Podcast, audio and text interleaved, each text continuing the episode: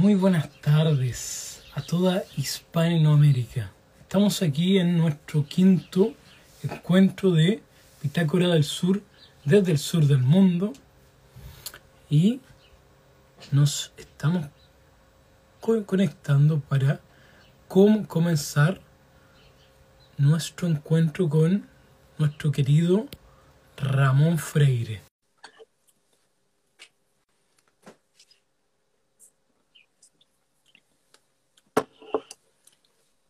Estamos, querido amigo mío, ¿cómo estás? Muy buenas tardes. ¿Qué tal? ¿Cómo está, Felipe? amigo mío, muy, muy bien. Llegan, llegando hace un ratito del campo, nos acordamos ahí de ti. Vengo llegando de una zona que se llama Punucapa, que es Mapuzungún, significa terreno fértil para el cultivo de,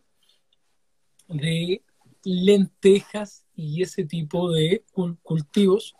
Y hay, Ramón, no puedo comenzar nuestro live sin decirte que tienes, tienes una fanática en esas zonas, es Colón, Colona Alemana, nuestra querida amiga Lisette, así que si nos está viendo y si le pueden mandar un saludo. Un, saludo, para Lisette. Scarlett, perdón, leí, leí acá recién que Lisette te escribió, pero se llama Scarlett. Scarlett, como Scarlett Johansson. Exacto. Ya, le vamos a mandar un, regalo después a Scarlett de la zona ahí de Arauco Indómito. Muchas, muchas gracias, gracias, querido Ramón. Ramón. Oye, Gracias por la flexibilidad. Estos son nuestros últimos días por el sur. Ya vamos viajando hacia el norte, hacia Santiago, así que por eso este live empezó un poquito más tarde. ¿Cómo has estado tú, Ramón? Yo he estado muy bien. Comentar? Este, eh, he estado eh, sometido a una cantidad de sincronías eh, maravillosas me escribió una señora que se llama Jimena Romo. Eh, su madre había sido cantante lírica y enfermera, no podía ser solamente cantante lírica porque era mal visto. Pero esta mujer incluso se hizo un, disco eh, en la Odeón. Eh, lo tengo aquí, lo voy a pasar a digital. Y aparte de eso, se importaron un piano desde Alemania. un piano Apollo Dresden y con cuatro candelabros de bronce trabajados maravillosamente. Y esta señora no encontró mejor idea que regalarme el piano. Así que me llegó hoy día el piano, lo estoy eh, eh, reparando, algunas cosas, qué sé yo, me gustan las antigüedades. Y ahora lo empecé a afinar. Y me regalaron otras cosas más que trajeron de Alemania, como estas radios Grunding antiguas, valvulares, con muebles y tocadiscos. Y me sorprendió muy gratamente. Yo también voy a eh, devolver la, este gesto generoso con unos regalos de vuelta, que es mi costumbre hacerlo así. Y eso, así que he estado feliz, eh, bien, tranquilo, rodeado, inmerso en el mundo musical, pero también en el mundo celeste. Hemos tenido lindos avistamientos de aquí del planeta Júpiter, que está hoy día sobre nuestras cabezas con sus lunas. Sus lunas que mm. realmente parecen soles, ¿ah? para los que hemos visto por telescopio, las lunas de Júpiter brillan muchísimo, cien, mil, un millón de veces más que el propio Júpiter. O sea, si fuera al revés, nos viéramos de Júpiter, yo creo que se vería una estrellita muy cerca de nosotros, sería el Sol, así de, así se ve la cuestión. Mm, mira, qué, qué interesante, Ramón. Se dice de Júpiter que es el planeta de los artistas, de los músicos y también de los viajeros. Es el planeta que, que rige al signo del zodiaco de Sagitario. Así que por eso la gente que tiene el sol en Sagitario tiene estos componentes tan artísticos, tan poéticos, y bueno, es un signo de fuego, así que mucha pasión. Mira qué lindo, yo, yo próximamente me quiero comprar un telescopio, yo sé que, que tú ahí eres conocido. Yo te voy a que... Súper, Ramón, súper, súper. Muchas gracias por eso. Te voy a ir entonces ahí pidiendo los, los consejos necesarios, querido amigo. Bueno, si me, lo, si, me lo permites, vamos a tocar el día de hoy el último tomo, en nuestro quinto encuentro, el sexto tomo, eh, el sexto tomo de Bitácora del Sur y quiero, y quiero empezar por una cosa que tú abordas y que a mí me hace tanto ruido. Yo tengo 30 años, yo quiero ser papá. Yo desde muy niño siempre he querido ser padre, a diferencia de la juventud de hoy realmente que le meten en la cabeza todo, todo lo contrario. Yo, yo esa parte, la verdad, no me la he dejado mermar. Y tú partes aquí el tomo reflexionando sobre los derechos de los niños. Y wow, es un temazo. Yo, yo, y, yo y todas las casi 300 personas que tenemos conectadas en este instante, yo creo que queremos escucharte, querido Ramón. ¿Qué nos puedes decir tú al respecto? Bueno, hoy día se, se, usan a los niños como una especie de instrumento político para aglutinar ideas más o menos raras.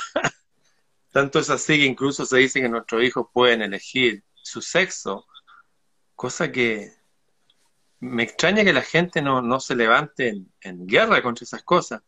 Bueno, sé que hay un sopor dirigido sobre todo a la humanidad y es un síntoma este más de que la gente no defienda a sus niños. Un niños cuyos derechos, como sabe la Carta Universal de los Derechos Humanos para los Niños, los niños tienen derecho a tener un padre y una madre. Un padre y una madre. Cuando sabe que no, que cualquier, lo importante es que haya amor, si tenemos una pareja travesti, pongámosle un niño ahí. No, no, no, no. No, no funciona así. ¿ah? Yo me paro firme, no funciona así. Creo que todas las personas tienen derecho a tener una familia, un grupo familiar, todas las personas tenemos derecho al amor, al trabajo, a la educación, muchas cosas. Pero frente a los derechos de los niños, todos los demás derechos se rinden. El niño tiene derecho a tener un padre y una madre. Están diseñados para seguir ejemplos de yin y de yang. En esta mecánica eh, energética en que un hombre yang y una mujer yin empiezan a nutrir el alma energética del niño con su ejemplo. Pueden salir personas que digan, no, pero que el papá y la mamá pelean. Sí, está bien, son excepciones a la regla. Y también es, parte de la vida que las personas también discutan. Eso no, no va a hacer el niño un trancado, una persona con problemas psicológicos. Eh, el niño tiene derecho a un hogar, tiene derecho a un padre y una madre, primero que todo. Y tiene derecho a que se le permita ser niño cuando se le meten en la cabeza ideas como que, oye, como pasaba con gente muy cercana a, mí en España, que una vez al mes el niño tiene que ir con falda, tiene que ir vestido de niñita, y la niña tiene que ir vestido de hombre. Y los niños en ese colegio en España hacen pichí, mean, que es el verbo correcto, sentado, porque no, hay que ser como respetuoso también con las minorías femeninas.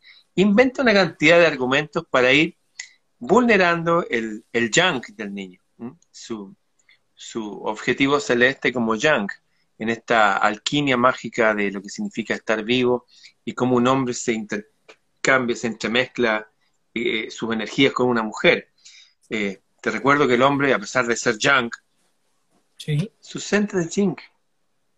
Dentro del hombre hay un niño. Y esa mujer, muy jink, qué sé yo, su centro es yang. Hay una persona poderosísima entonces, no se trata esto de vulnerar el derecho de ninguna minoría, sino que se trata simplemente del hecho de afirmar las leyes que rigen la vida. Para que un niño sea sano, necesita un ambiente sano, un ambiente natural, y ese ambiente natural se lo han dado a través de eones un padre y una madre, insisto. Hay un montón de gente que se ha criado sola con el abuelo, con el tío, está bien, pero han tenido una imagen paterna y materna cuando ponemos a este niño en, relación a imágenes que alteran ese patrón, con suerte puede que salga bien si las personas son súper educadas, tienen buenos recursos y les deseo que les vaya bien. Pero estoy hablando de la verdad, de la realidad y cómo los psiquiatras han, y los psicólogos, hasta hace pocos años atrás, hablando de las enfermedades mentales, situaban a ciertas cosas que para ahora son naturales como enfermedades mentales. O sea, ¿se equivocaron todos los psiquiatras, médicos y psicólogos durante siglos? ¿O ahora se está manipulando la psicología humana? Bueno, vemos a luces potentes, casi como estas luces de los aeropuertos, que se está manipulando todo, todo, todo, todo, es todo. Eh, como te digo, ya hasta los niños pequeñitos se les mete en esta disyuntiva de que elijan si son hombres o son mujeres, porque el sexo y el género para las personas son cosas distintas.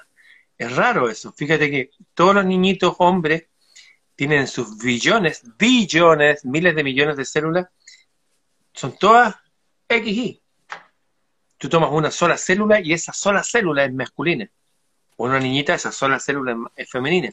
Y quieren, a partir de unos argumentos absolutamente manipulables y manipulados, hacernos creer que ah, estamos tan modernos ahora, estamos tan progresistas y ahora el sexo se elige. Eh, yo estoy en contra de eso. Y la naturaleza también. Exactamente, querido amigo. Yo estos días reflexionaba, veía ahí, bueno, si uno pudiese elegir su, sexo, también podría elegir su raza, también debiera elegir su, su rol eh, económico en la sociedad, o sea, y ahí ese argumento se cae, porque si yo digo, oye, yo soy una persona rica encerrada en un cuerpo de pobre, yo, yo soy rico, bueno, me, me deberían hacer caso, ¿no? Bajo ese argumento. Sí. Se han cometido tantas atrocidades. Fíjate que acá, en el, no me acuerdo el nombre del club de hockey, pero en Argentina llegó en un, en un hockey femenino. Pero en el equipo contrario apareció un travesti, apareció un, un hombre operado, pero que dice que es mujer.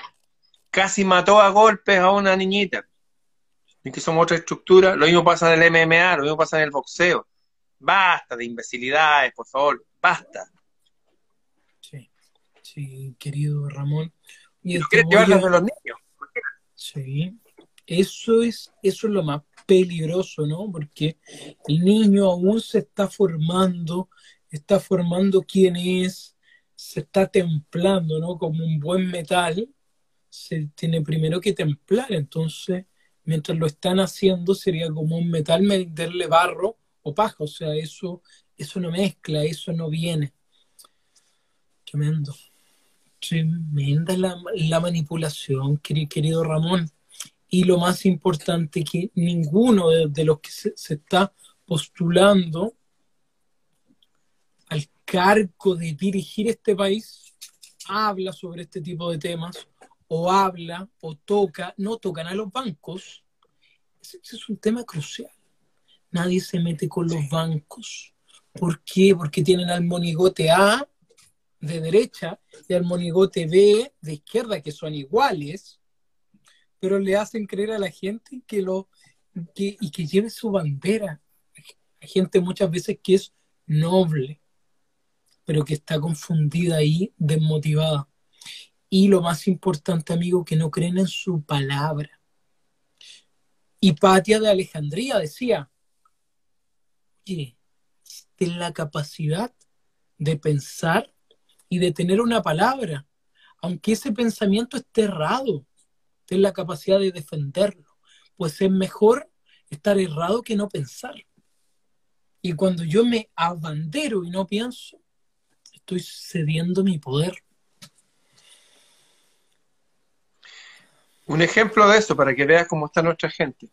El otro día compartí un pequeño discurso de un hombre en un, en un chat, en una cosa de Zoom, donde hablaba cómo los poderes transnacionales, el nuevo orden mundial, disfrazado de progresismo, de izquierda por el pueblo, están borrándonos nuestros símbolos, pidieron mil millones de pesos más y pidieron que la ONU los asesorara y están diciendo que quieren que las leyes internacionales estén por sobre la ley chilena y el 80% de nuestros connacionales no dicen nada, no entienden ni siquiera de qué se está hablando. Como tú dices, estos candidatos a distintas cosas no tocan el tema. Es más, con temas valóricos como esto que acabamos de tocar de los niños, ¿tú crees que algún religioso, católico, algún eh, evangélico, algún... Nadie dice nada. Están todos callados. ¿Por qué? Porque todas las instituciones, como tú señalaste, eh, políticos, religiosos y todo, obedecen a una verticalidad del mando. El de arriba tiene que dar la orden, porque se comprometió, parece, a obedecer a un ser humano, no a un Dios, o no a la verdad, en el caso, no sé, pues, de un jurista, o no a las leyes de la economía, no sé. Las personas obedecen a otro ser humano de una cadena de mando tan eh, dictatorial que la gente deja de pensar. Y armado a las personas de ciertos fenómenos que nos rigen psicológicamente, las personas abandonan la voluntad y ya no hay hombres ni mujeres. Es como que esta metáfora de los zombies en las películas ya la estamos viviendo. Tremendo, tremendo. Eso es, ese es un gran tema que tú, querido Ramón, tocas en este último tomo, los zombies. ¿Qué son los zombies y cómo defendernos de los zombies? Yo adelanto que tú aconsejas que el mejor método es para luchar en la espada contra los zombies. Eh, un zombie, metafóricamente hablando, es un ser enfermo, es un ser degradado y que su único motivo de vida es degradar a otro. Si el zombie está en presencia de otro zombie, puede estar, estar tranquilo. Pero si hay alguien sano, va y lo quiere convertir.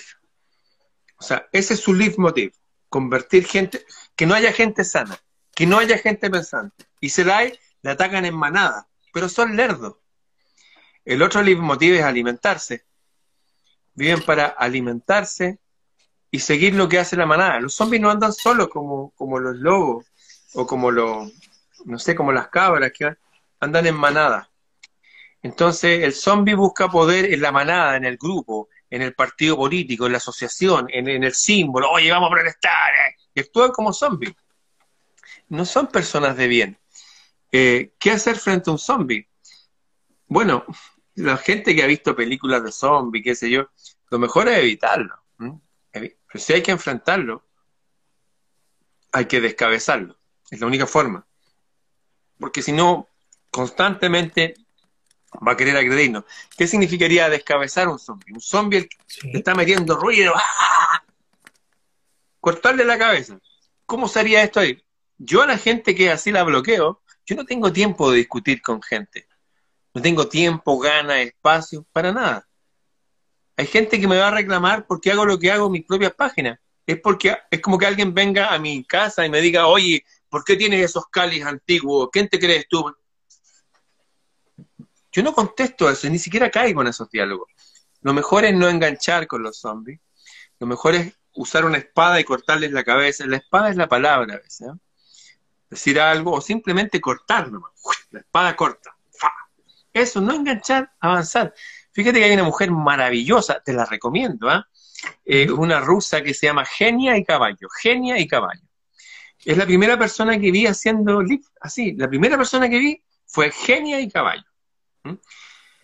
Y ella decía que empezaron a hacer unos lifts maravillosos. Ella es rusa eh, o ucraniana, me parece, y habla español perfecto. Y ella decía que ella se ingresó a las redes con un grupo de amigos, era pequeña, pequeño ejército. Pero sus amigos hombres, al ser atacados por los zombies, el zombie con su energía oscura, que es una energía de verdad, y que se suma a una energía de un grupo que se suma a otras cosas que ni siquiera voy a nombrar acá. Eh, es como el Balrog que hablaba el, Gandalf, esos seres ya muy oscuros y antiguos que mejor ni mencionarlo. Exacto. Bueno, decía que sus amigos tuvieron que retirarse de las redes porque no aguantaron la presión psíquica de la gente. O sea, yo aguanto la presión psíquica de, la vida, tengo suficiente con eso. Así que no tengo tiempo para lidiar con gente estúpida, de verdad, no, no, chao. Y gente eh, no sé, abanderada. Fíjate que hay gente maravillosa en la izquierda. Hay gente increíble en la izquierda. Como el historiador Salazar. Como nuestro premio Nobel Pablo Neruda. ¿Qué, sé yo? pero son porque esas personas son así. No es que la izquierda los hizo así, no para nada. Y hay gente increíble a la derecha, el exalcalde de acá de Puente Alto, un gallo, un guaso, una persona. Y así hay un montón de personas. Pero si yo, por ejemplo, hablo de lo bueno que dijo, no sé, José Miguel Cast, me pregunto, ¡ay, que es un, es un nazi, no es que tiene ojo azul y pelo rubio y su papá! Y si el tipo tiene una idea increíble y buenísima, por ejemplo, para terminar con la delincuencia, o no se puede mencionar porque inmediatamente uno es nazi y es derechista. La gente no es capaz de ver el bien y la bondad en el otro. Ellos creen que en el grupo en que están, el grupo etario, el grupo socioeconómico, lo que es el mejor y los demás somos basura. O sea, ese tipo de diálogo para mí ni siquiera son diálogos, son monólogos de los tipos que yo saco, tengo una espada increíble de todo tipo, aprovecho de entrenarme y los corto nomás. no tengo tiempo de eso. Yo estoy construyendo mi reino, mi mundo, mis cosas, y creo que esa es la solución en, estos días, como fue la antigüedad, en este mundo tan raro y tan lleno de locura. Lo mejor que hay que hacer, amigo, construirse su propio reino, sus muros, estoy hablando en términos metafóricos, y eso, y juntarse con otros reyes, otras reinas, y compartir, y tomarse un tantito o un matecito como lo estás haciendo tú. Eso, y compartir. Eso. La amistad, el amor. Sí. Pero los zombies, chao. Chao. sí, pues Ramón, está, está eso súper, súper bien, amigo. Oye, ya, ya que ya que nos traías a colación, eh, tú nos conversas en el quinto tomo eh, que hay, que habría un plan contra la raza blanca. Sí. Pues la raza blanca siempre se ha enfrentado. Es recesiva. sí, y siempre se ha enfrentado contra estos, estos seres que están tras la sombra, que manejan el poder económico, que cobran usura, que tienen, que tienen al, falso Dios, que tanto lo hemos tratado en nuestros encuentros. Eh, ¿qué, qué, cosa, querido Ramón, tendría esta, esta raza blanca para darse cuenta de esto y para enfrentarse contra estos enemigos que el resto de, la gente parece que no los ven? Los estudios de la raza exceden la, los estudios de Mendel, de los genes, han sido de siempre. Por ejemplo, todos los romanos criaban caballos y tienen la genealogía de los caballos. Los reyes de Inglaterra, ¿a qué se dedican? ¿Cuál es su hobby? Carreras de caballo. Y los reyes de España, carreras de caballo. Porque tú tienes, crías caballos de cierta raza y de campeones y salen campeones. Es la verdad. Lo mismo pasa con los perros, es así. Hay razas que son las más inteligentes del mundo, que son las razas amarillas. La raza asiática está entre las más inteligentes que hay. De hecho, los mapuches, con buena carga genética asiática, recuerdo una asesora de acá de, un organismo internacional de la UNESCO, fue hace muchos años, fue el bueno, hace 20 o 30 años, no me acuerdo, tenía una, una asesora del hogar, una mujer que le ayudaba con las cosas de la casa, hacer la comida, mapuche, y se la llevó a Alemania, pero tenía un hijito, se lo llevó, y este pequeñito mapuche lo criaron allá, el mejor alumno en la escuela básica, el mejor alumno en el La movilidad mental del hombre mapuche, o del hombre asiático, es potentísima. De allá viene nuestra cultura, nuestro papel, hasta usar el estribo. Los asiáticos son potentes. Una de las razas más fuertes es la raza negra. Sobreviven a todo, le ponen 50 grados de calor y veis sus cuerpos marcados y slim. Y veis las mujeres en Senegal, por ejemplo, tienen 80 años y su cutis estirado y sus dientes blancos y risa una energía vital, una vitalidad en su medio. No voy a poner un, negro, por ejemplo, a esquiar o vivir en la nieve, eso no existe, nunca vaya a ver eso. O haciendo yoga, haciendo... No es así. ¿ah? ¿Y qué tiene la raza blanca? Los llaman los indomables. 300 se pueden enfrentar a un millón y medio. Uno puede dar la vida, o como lo come chingones de Argentina, no nos vamos a entregar a estos imbéciles nos tiramos todos con nuestras mujeres e hijos, preferimos morir, suicidarnos a estar con ustedes. La raza blanca se vuelve indomable. Y hay un tipo que se llama Calergi, por favor, búsquenlo, el plan Calergi, búsquenlo, por favor. Mejor no, se los ordeno. Busquen el plan Calergi, que es el que hizo la bandera de de Europa. Él en su estudio dice que saben que nuestros proyectos de dominio mundial van a tener el mismo problema que han tenido desde siempre. ¿Cuál? La raza blanca. La raza blanca y sus dioses y su vibra, no. Y la forma de destruir una raza es mezclándola. Si usted mezcla, por ejemplo, a la raza blanca, gente de color blanco, de ojos de colores, los mezcla con gente que no es así, sus genes, y ahí me remito a Mendel, son recesivos, se van, son evanescentes, ya no hay más blancos. Pero sí hay de las otras razas. ¿ah? Entonces, hay un plan que se llama el Plan Calergy, que está orientado a evitar cualquier escollo que pueda enfrentar este gobierno mundial que está ya hace ya un milenio tal vez, pero muy fuerte desde los años 50, con el informe Iron Mountain, con la, mm, el memorándum 200 de, de, qué sé yo. La raza blanca, hay que limitarla. Y por eso se llevaron oleadas de personas a Europa. ¿Cómo es posible que en Europa llevaron tantos inmigrantes que la primera noche de Año Nuevo, que la gente fue y les dijo, oye, mira, fuegos artificiales para tirar, qué sé yo. Los tipos iban y se los tiraban a los alemanes, ja, ja, ja, ja.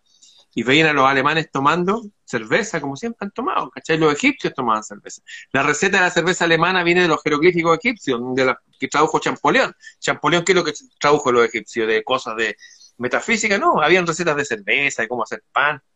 Estoy contando la historia. Bueno, estos inmigrantes de otra cultura, no son gente mala, pero en ese ambiente se comportaron como salvajes. Y lo voy a, y voy a fundamentar lo que digo. En la primera noche violaron a 500 alemanes. Tengo una amiga chilena en Noruega, es gendarme de la cárcel, el 98% de los presos son todos inmigrantes, están todos presos por el mismo delito del cual hay prohibición de hablar. ¿Cuál es ese delito? Violación en masa de mujeres. Si tengo amigas que han ido, por ejemplo, a Marruecos. En Marruecos ellas no pueden andar así, mostrando el codo, porque el hombre se excita. Están acostumbrados, entonces tienen que andar todas tapas. Imagínate estos tipos que llegan y ven a estas colegialas con minifalda, medias ebrias, piensan que son putas y que Alá los manda a dominar y tener hijos ahí, y tienen todo un constructo político, ideológico que les dice que con eso se van a vengar de las cruzadas, y tienen todo un cuento. Por ejemplo, hay un pueblo en Alemania, no recuerdo en este momento el, nombre, que durante más de un siglo vivían alrededor de 100, un poco más de habitantes. Llegaron mil inmigrantes, mil. Entonces el municipio hoy puso las leyes internacionales, les pasó un castillo para vivir. Un castillo medieval y todo. Y los tipos ahí, yo tengo la entrevista y la traduje, fueron los primeros videos que me borraron. Y oye, queremos cigarros, porque ellos, el alcohol es del demonio, pero todo el día están fumando. Todo el día fuman. Y la gente exigiendo, y las entrevistas ya, después de pasar el tiempo, ellos van a tener aquí sus hijos con las mujeres blancas, van a tener hijos de Alá, y al día de hoy, para terminar esta, esta parte, el nombre más puesto en las actas de nacimiento en Londres, Inglaterra, por ejemplo, es Mohammed. Yo amo a los árabes, me gusta la cultura árabe, pero yo no mezclo peras con manzanas. Yo tengo hermanos mapuche. Mañana me junto con uno de ellos. Me crié con una mujer mapuche, Francisca eh, Fresia Colihuinca. Fue mi profesora. Hermanos del alma, Francisco Guayquil, mapuche. Pero yo no los voy a llevar a gente de ellos a tomar cerveza con mis amigos cuando tomamos, porque se van a tomar un chop y quedan borrados. Porque su estructura biológica es distinta. Les falta una enzima en la guata que no pueden hacer eso. Y tampoco voy a llevar a, mi amiga Nieves Corsés, por ejemplo, que es una súper diseñadora a nivel mundial, es española chilena, la voy a llevar a tomar mudai hecho con saliva que hace lo...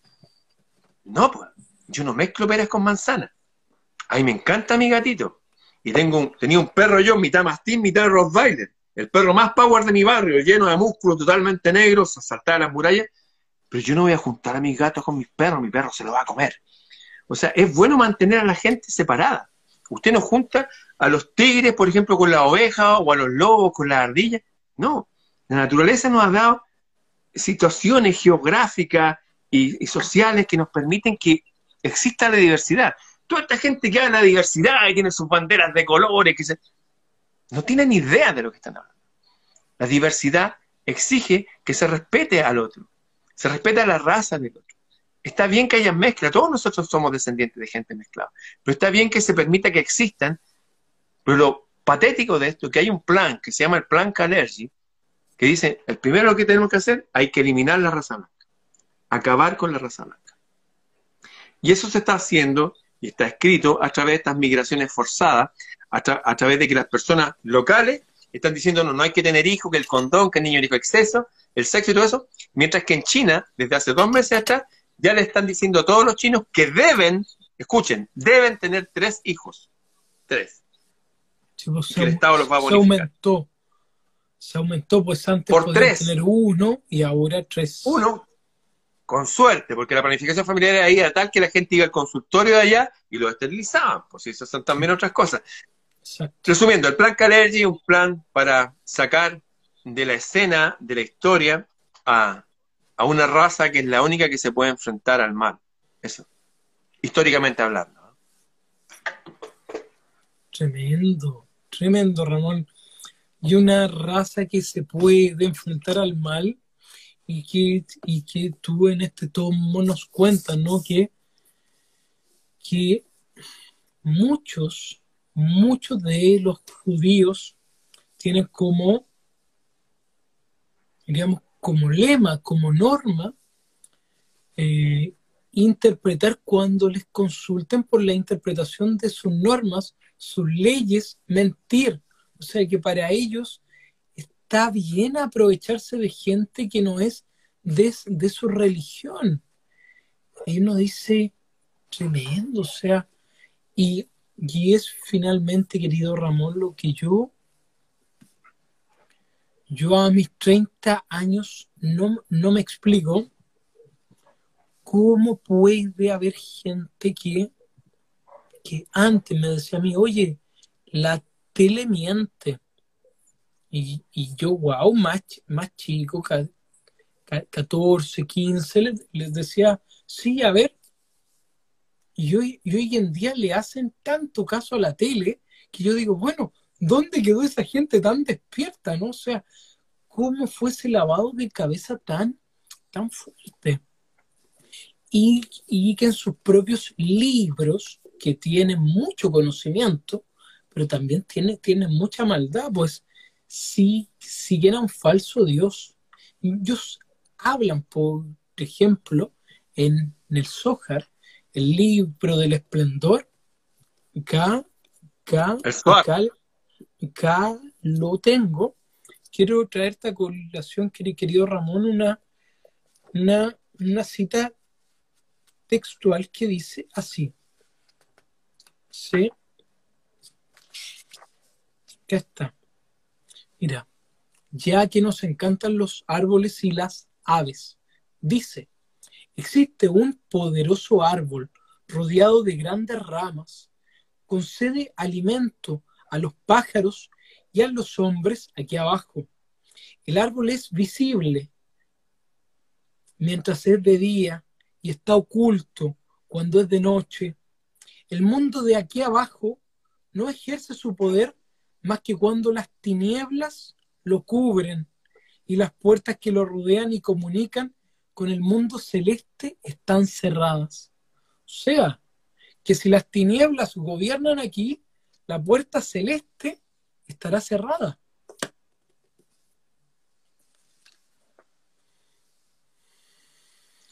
Mira, eh, para algunas sociedades, por llamarlo así, el mentir es parte de ser inteligente. De hecho, el Mossad, el servicio de inteligencia, su lema es, con mentiras les haremos la guerra. Y se usa como cuando, no sé, pues, el, el, asalto a Normandía, eh, los aliados fueron, entraron en Francia. Para tener esa parte donde ellos iban a entrar con pocos alemanes, pusieron tanques falsos acá de goma, entonces todos los alemanes se fueron a otra orilla y decían, oye, allá están los tanques. Y no eran tanques, eran, era una cuestión inflable. Entonces, eso ya está bien. Por eso lo llevan al infinito. O sea, lo que sea puede avanzar en su plan. Estoy hablando de sociedades extremas dentro del maravilloso pueblo judío. Yo tengo una de mis mejores aliadas y amigas, es judía, es cantante de ópera, Janina D'Angelo. También fue de la masonería y se retiró. Yo tengo, un ahijado judío también. hay gente maravillosa, mi principal líder es judío, pero estoy hablando de esta gente extrema, que tal cual como hay una extrema derecha o extrema izquierda o el, extremismo islámico, hay gente así en toda sociedad, hay extremistas evangélicos. Bueno, pero esta otra gente, que lamentablemente ahí están las élites y tienen el poder económico y nos mienten en la economía y nos mienten en todo. Fíjate este detalle, mucha gente ahora está hablando, oye, que se está el calentamiento global, el calentamiento global. ¿Ustedes son huevones? Es tan simple la cuestión. Por favor, permíteme contar esto. Tengo mi mejor amigo, Diego Vergara Lira, ha estado en el Tíbet, en India, en China, en un montón de países. Y él, aquí en Chile, hace unos iceberg artificiales, porque él dirige el director de Ice Fest, un festival de hielo, viene gente de todo el mundo. Pero esa idea de a las 3 de la mañana por una cañería soltar agua para que el frío la llevaron al Tíbet otras personas. E hicieron una montaña de hielo vertical, por lo tanto los rayos del sol de verano no la derriten tanto, se mantiene. Fue tan bueno el sistema, ahora hay tanta agua que lograron plantar como 50.000 árboles en una meseta que desde hace eones no había nada. O sea, eso se puede hacer. Cuando tú plantas árboles, el nivel freático, las napas subterráneas están arriba. Y la temperatura aquí está súper bien. Y no pasa nada. No hay calentamiento global. Cuando dice, oye, aumentó el CO2. Oye, cuando yo era niño, me acuerdo, el papel para el trasero era casi un lujo. ¿ah? Los romanos usaban unas cosas en bebida en vinagre, qué sé yo. Ahora, aquí en Chile, una ley que beneficia a la familia Mate, por ejemplo, que plantan árboles, el Estado le paga el 75% de las plantaciones de árboles a las personas millonarias, le daban plata de los chilenos. Hay leyes que favorecen la tala de los bosques. Estos dibujos animados y series de televisión, como la película Avatar, donde llegan empresas extranjeras a un mundo extraño a arrasar todo, eso es nuestro planeta. Aquí no hay un cambio climático natural. Aquí se está gestando una locura debido a la a la vorágine de todos estos millonarios que quieren más y más dinero y parece que no solo quieren más dinero, sino que quieren dejar atrás el planeta despoblado mientras ellos se van a sus paraísos. Como que sigue habiendo esa misma gente del pueblo elegido de la antigüedad que nosotros somos los gentiles y quieren arrasarnos. Y no nos quieren aquí, porque el planeta les pertenece. Y como se los ordena su Dios de la guerra, con inteligencia nos tienen que hacer la guerra. De ahí viene el lema del Mossad es un lema que se los da ese dios demonio, para que, oye, ya, ellos son los gentiles, ellos nada que ver, hay que matarlos a todos. Por eso vino Jesús desde el pueblo magnífico de los judíos decir que, oye, acá hace tiempo que nos permearon, amigo. Nos metieron un Dios raro. Y todos ustedes le están mintiendo a la gente. Lamentablemente esta es la misma gente que controla los bancos, las farmacéuticas, las fábricas de armas, escribe la historia. Eso es. Por eso está, lo puse ahí en mi libro. Y, tiene, y tienen el mejor, en una guerra, en el ministerio que más dinero se mete plata, es en el ministerio de propaganda. Y la prensa es su ministerio de propaganda, que la gente no se confunda. Disculpa, de hecho, sí. en la Segunda Guerra Mundial, las personas de, estas sociedades que apresaron los alemanes fueron todos los dueños de diarios, porque le mentían a la gente. Fueron todos los dueños de bancos, porque con usura controlaban a la gente. Y fueron todos los dueños de la pornografía en Alemania. Eso es público, lo pueden buscar.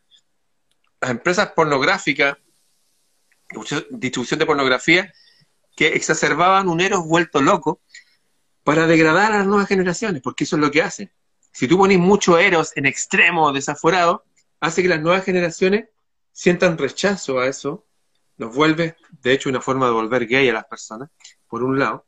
Y por otro lado, los que se vuelven locos ya no vuelven, es como quedan para siempre enganchados, no pueden ir más allá en la cultura, en la filosofía, en la ciencia, es una forma de degradar un pueblo. Y esas son las razones que a muchos de ellos los apresaron, estoy hablando de historia. ¿ah? Y lo mismo dijo Mel Gibson que está pasando en Hollywood. Y lo mismo dijeron otros actores famosos con respecto a que se está moviendo un constructo eh, raro como para hacer que eso que pasó en la Alemania en los años 30, o, de los 20, mejor dicho, eh, pase en todo el planeta. Entiende que todo lo mejor de nuestra gente, la flor de nuestros Guzmanes, como decía el rey de España, está sucumbiendo ahora debido a que no entienden el mundo en que están. No tienen idea. Y si no toman una droga, tienen la otra, y que la marihuana, eh, eh, no sé, es buena para la salud. Y no entienden nada. Y no van a entender. Porque estamos en un mundo que se está zombificando a la población por todavía posible. Sí, sí, cada día más. Eh, tú, querido Ramón, nos acabas de citar la película de Avatar, ahí este árbol principal era agua. Y en este, y en este pasaje, pasaje que te traía del Zohar, que el Zohar es como la Biblia, hay que leerlo con mucho cuidado para separar la paja del trigo. Nos dice que ese árbol, diríamos agua, mientras esté conectado con seres bondadosos y, y también con los pájaros, los pájaros tienen una cantidad de sabiduría, amigo, amigo mío, que los pueblos en la antigüedad lo sabían. El rey Salomón, por ejemplo, tenía un ejército de hombres, de pájaros y de genios. De ahí viene. Eso está en el capítulo 21 del Corán. El 21 del Corán. De ahí viene ese 28. Perfecto. De ahí viene ese dicho de me lo contó un, un pajarito. Sí, fíjate que en este momento, hace unos años atrás, nuestra plaza de armas de Santiago, el kilómetro cero de la ciudad, del país, eh, le sacaron todos los árboles a nuestra alameda de las delicias, donde la gente podía caminar, una vida. Sacaron todos los álamos para agrandar la calle 50 centímetros. En este momento, en, la, en Providencia, están dejando secar las plazas y con letrero dice, no se preocupen, vamos a dejar secar el pasto porque no quieren más verde, porque dicen que ellos están preocupados por el agua. Hoy estamos al lado de la cordillera, nuestras napas subterráneas son riquísimas. Yo vivo sobre un lago que está a 100 metros solamente bajo mío. Tú estuviste en mi casa, tengo árboles gigantes, pero en medio de la ciudad. ¿Cómo es posible? ¿Que estoy con la manguera regando? No, la cuenta sería carísima. Ellos buscan la nava subterránea que están aquí. Por eso este lugar se llama la cisterna. Bueno, no, todos los países cordilleranos, estamos en un país cordillerano, son así. Aquí faltan más ramadantes, más gente que venga y, vea donde hay agua. Ah, pero le quitaríamos el negocio a las empresas extranjeras que compraban el agua. Todo esto es un negocio. Hay una película de estas de James Bond, la gente 007, que se filmó aquí en Chile y en Bolivia. Se llama Quantum of Solace. Quantum of Solace. ¿Quiere ver película? ¿Le gusta la tele? Vea esa cuestión. Véala con su familia. Ahí va a ver cómo la gente va y tiene napas, o sea, no napas, piscinas almacenadas. Déjame por favor decir esto. Mi suegro tiene una casita que él se compró, qué sé yo, aquí en, un poco al norte de Chile, cerca de los Vilos, qué sé yo, él es doctor, Trabajó toda su vida siendo doctor, su mujer es doctora, sus hijos son doctores, todo un mundo de doctores, y es un lugar en la naturaleza, una casita pequeñita, qué sé yo. No hay agua. Pero ¿cómo no hay agua? Dije, a ver, y me pongo a ver Google Earth. La casa, está en la playa, está en la playa. Y veo unas piscinas gigantes que están de los vilos hacia la cordillera, pero gigantes de 25 kilómetros. Piscinas y más arriba hay otra. ¿Cómo que no hay agua? Me acordé de la película Quantum of Soleil. Pensé yo mismo en otras épocas ahí lo que haría ya, unos comandos, vamos. Bien pensado, bien planeado, qué sé yo, no hacerle daño a ninguna persona. Vamos, dinamitemos esas represas, que vuelva el agua a los ríos. Todo nuestro país está así. Hay un libro que se llama El Mal, un tipo de apellido Bonazo. Se hizo un país ficticio entre Chile y Argentina, donde están empresas extranjeras sacando la minería y para la minería necesitan el agua. Pero después que trabajan con esa agua es contaminada, no la pueden devolver a los ríos. Como esas grandes piscinas donde está todo muerto en el norte de Chile. Hay también otros tipos de piscinas. y hay otros drenajes que van para abajo, qué sé yo, se están llevando todo el oro. ¿Sabes cómo se llama esa empresa? Barrick Gold. ¿Sabe quién se enfrentó a esa empresa? Uno de nuestros senadores, el senador Lavandero. Durante dos años lo siguieron y le mostraron que le, pegó un palmazo de un niñito y dijeron es pedófilo. Le llevaron un tipo travesti diciendo que yo soy así porque él cuando era niño me manoseó. Después el tipo en ese libro El Mal de Bonazo, que fue el, abogado de las mujeres de Mayo, después el mismo travesti está diciendo que no, me dijeron a mí que fuera disfrazado de travesti y todo eso porque me iban a pagar y no me pagaron, así que yo los denuncio. Me usaron a mí para acusar al senador Lavandero, el único que se enfrentó a la Barry Gold. ¿De quién es la Barry Gold? De los Bush. ¿Quiénes son los Bush? Son estas mismas gente de Skull and Bones. ¿Cuál es el lema de Skull and Bones?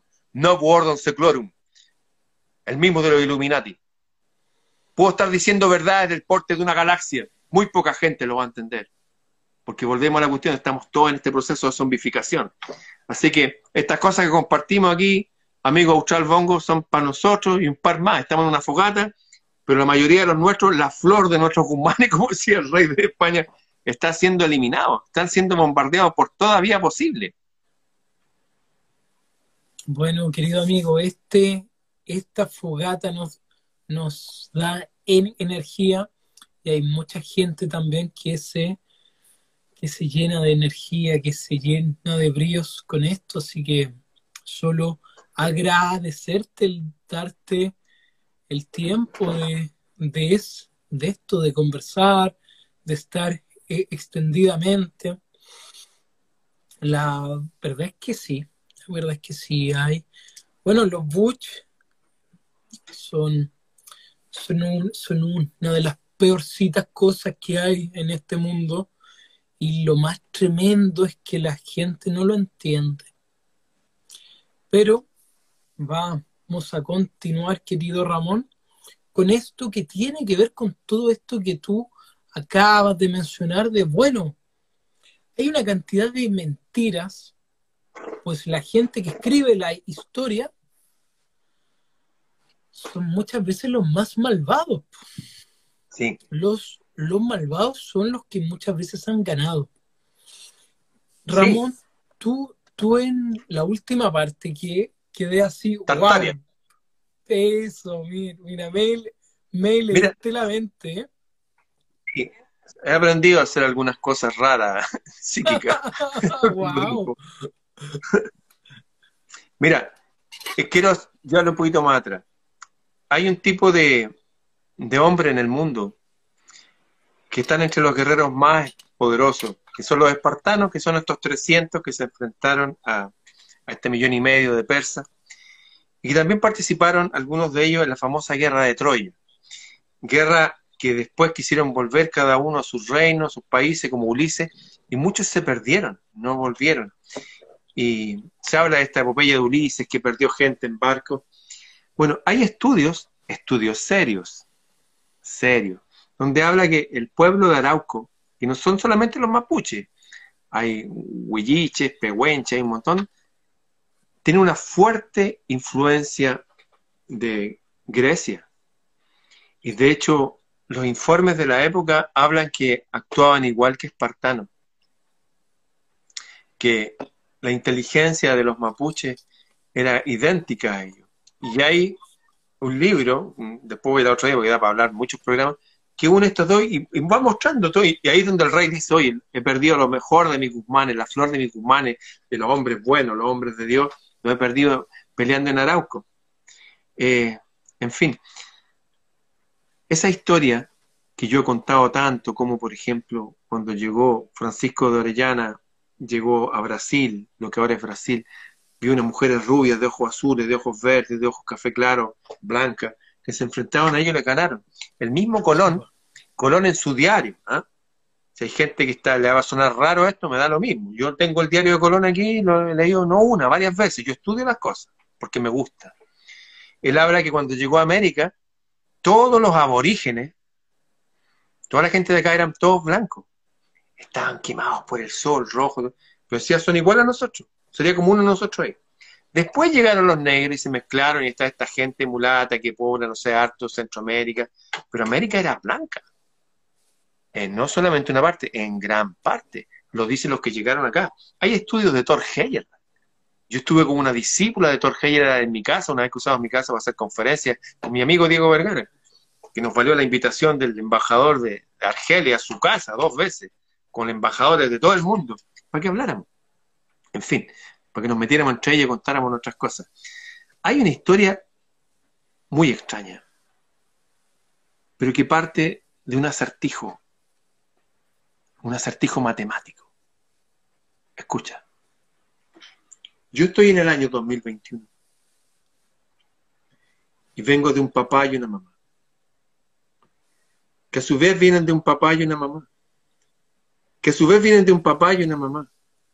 Y así la existencia de un solo hombre le precede la existencia de dos, de cuatro, de ocho, de dieciséis, de treinta y dos, de sesenta y cuatro. Y así en treinta y dos generaciones. El número, el número de una sola persona son cuatro mil millones. Y si las generaciones, la época en que uno empieza a tener hijos, fuera 40 años, mentira, yo tuve a mi hija a los 18. Siempre fui muy efusivo. Pero si fueran 40 años, significaría que en el año 1000, no hace mucho, solamente por mi existencia, deberían haber 4 mil millones de personas. Pero también estáis tú. Deberían haber 8 mil millones de personas, que es toda la población de la Tierra. Pero supongamos que algunos otros parientes están mezclados, porque bueno. Pero es que hoy día vemos casi 8 mil millones. Entonces, eh, te repito, esto es matemático. La presencia de uno solo exige que hace mil años atrás hubieran 4 mil millones de personas. La verdad es que más, porque puse 40 años de generación entre, por ser súper generoso. Amigo, la existencia de uno solo de nosotros exige que cada poquititos siglos haya una poda, una ralea. Lo que está pasando ahora. Bueno, ya hay un grupo de personas, hay una raza, hay un pueblo hay un país que se llamaba Tartaria. País que se dedicaba a ópera, ópera en inglés, en francés y en tártaro. ¿Y por qué en tártaro? Y uno ve los mapas de Tartaria. Yo tengo una chaqueta que uso hace 20 años, chaqueta de cuero. Y la abro y tiene mapas antiguos adentro. Y está el mapa de Tartaria. El mapa de Tartaria, amigos míos, que habían óperas para ellos, era todo Rusia hasta China y partes de Norteamérica. Y uno dice, wow, a ver, veamos el mapa, veamos el mapa. Y uno se mete, dice, mira, está la muralla china. Pero no está en China. Está en Tartaria. Y las defensas están hacia el lado de China. Las entradas están por Tartaria. Esa muralla era para defenderse de los chinos. Y tú ves la estatua de los tártaros, ¿sabía quién veo? Hay un cuadro en el Museo Histórico Nacional donde está mi abuelo, no mi tatarabuelo, el famoso. Mi abuelo, Tomás Freire Malvasi, eh, el, guardaespaldas del presidente Balmaceda, está con sus bigotes, su ojo celeste, grande, su pelo rubio para atrás, está así, como un vikingo, hacia el lado. Está ahí, cualquiera lo puede ver. Vi a mi tío, vi a mi papá, vi vikingos antiguos, Vi gente así, en las estatuas de los tártaros. La gente piensa que los tártaros son como unos chinos, así como unos gorros. No. No confundir a los tártaros con los mongoles. ¿ah? Esto es como decir, oye, que los peruanos son los que construyeron la, la eh, Machu Picchu. Cuidado. Machu Picchu fue construido por los hijos del sol. ¿Tenemos rastros de hijos del sol? Sí, en el Museo del Perú. Ah, pero las momias ahora están en, están pusieron abajo, en el subterráneo. Los que vieron las momias, ¿qué vieron? gente de dos metros, trenzas rubias, y por lo que dice los era gente de ojos de color. Esas razas que no tenían miedo y iban para todos lados, no. Tartaria era un mundo tan grande y tan potente, pero se habla que era una, un mundo de paz. De hecho, Rusia, la capital de Moscú, que, estaría en esa parte de Tartaria, dice el ejército de, Napoleón, cuando llegaron allá, la, ciudad de Moscú es de piedra, no una ciudad de cemento, de mal, no, cae nieve. Mi papá tocaba unos cosa en piano ahí que hablaba de que Moscú está cubierto de nieve, ¿no? Siberia. Bueno, toda esa zona de allá, dice que está este lugar, este teniente de Napoleón, dice que vieron una ciudad, pero wow, increíble, una cuestión poderosísima, pero estaban mirando de repente y se encendió otro sol en el horizonte, a 30 grados el sol. Dice que estaban ahí. Y de repente mira, y en el pasillo de la casa que estaban en la afuera de Moscú, sus soldados se empiezan a quemar. Empiezan a hacerse así, y la casa se empiezan a quemar, y empiezan a tirarle agua, y dicen aquí está pasando algo raro. Y se había encendido un otro sol. Y se empezaron a retirar, y se empezaron a sentir mal, y se empezaron a morir los caballos, y se empezaron a caer los dientes, el pelo y todo. Quedó vivo, murió como a los 35 años. Después de ese año, en 1815, hubo un año sin verano en Europa, que fue todo invierno. Por eso llegaron tantos vikingos. Todo el sur, la, bota, la parte sur de Sicilia, toda esa parte son puros vikingos. O toda la parte sur de España, Ramírez, Gómez, Godoy, Sánchez, son todos apellidos nórdicos, que llegaron ahí huyendo de ese año sin, sin verano, un invierno eterno. ¿Qué fue lo que pasó? Yo no tengo idea. Sé que vieron un segundo sol. Hay gente que dice energía atómica. Bueno, las pinturas, pinturas, hay pinturas de Tartaria, muestran unas ciudades, pero wow. Muestran una gente unas bicicletas, pero tienen un motor. ¿Cómo funciona ese motor?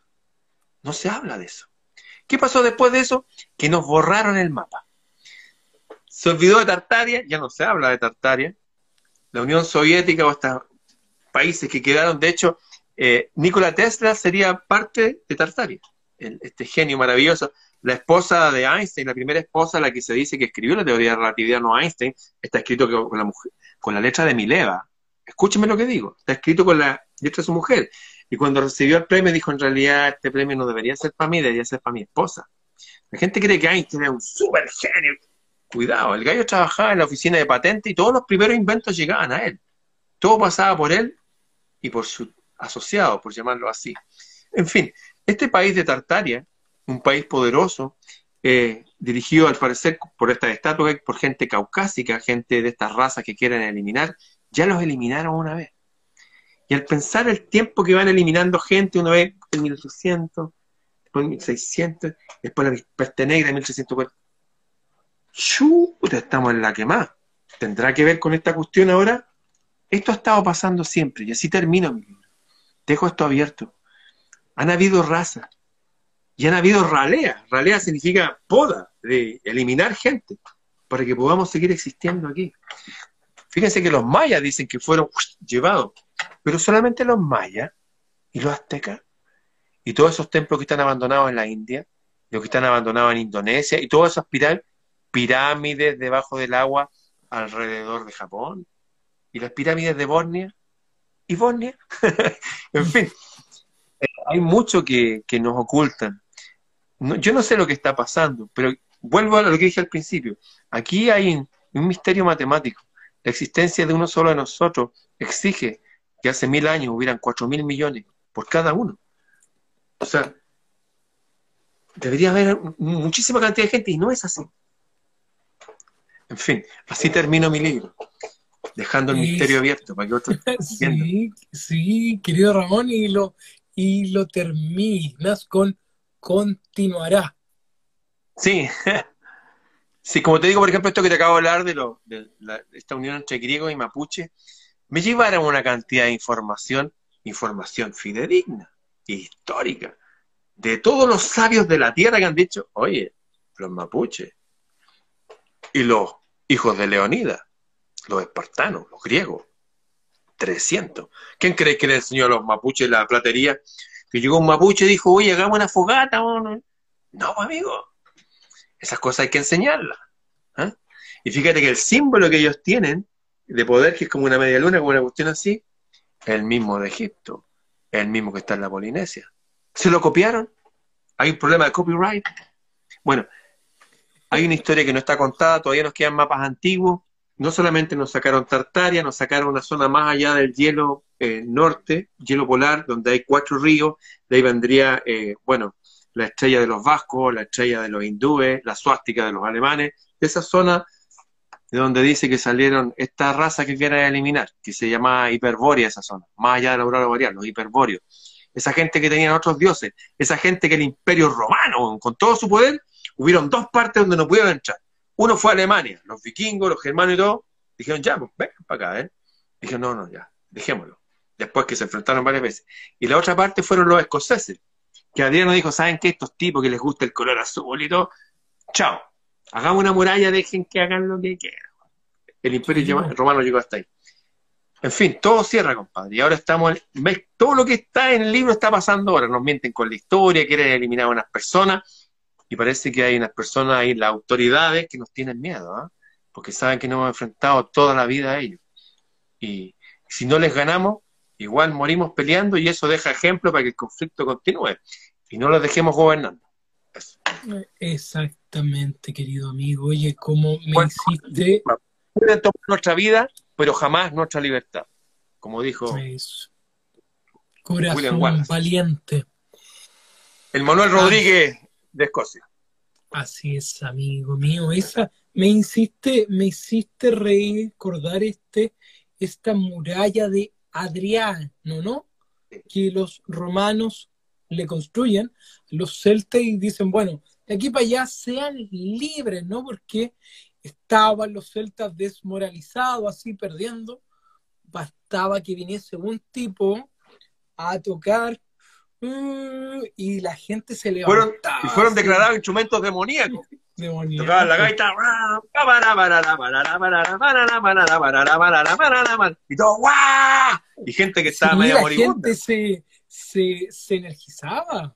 Magia. Sí, bueno, y usaban magia, parece también, un cierto psiquismo y los árboles y la naturaleza, usaban las olas del mar, las alteraban con ciertos rezos. Bueno, hay harto que hablar todavía, por eso dice continuará. Sí, sí, querido, querido amigo, ya nos quedan los últimos dos minutitos para llegar a la hora. Será entonces hasta el próximo lunes. Eh, voy a viajar pronto a, Santiago a ver si, si, si nos juntamos almorzar. Así que pues, solo, solo darte las gracias, querido Ramón. Muchas, muchas gracias por tu tiempo, por tu amor y por tu entrega. Aquí junto a Rubilar nos despedimos. Las personas que quieran obtener mi libro, escríbanme a freireramon.com. Rubilar está loco porque está persiguiendo una polilla, así que lo dejo para que vaya a casar, vaya. Hermoso rubilar. que también se te subió arriba. Sí, también. es verdad. Ya, pues nos vemos en Santiago entonces, amigo. Un gran abrazo. Un abrazote, Ramón. Hasta la próxima. Ya y saludo a todos los amigos vivo. Nos vemos. a, a estas 500 personas. Nos vemos. Chaito. Nos vemos.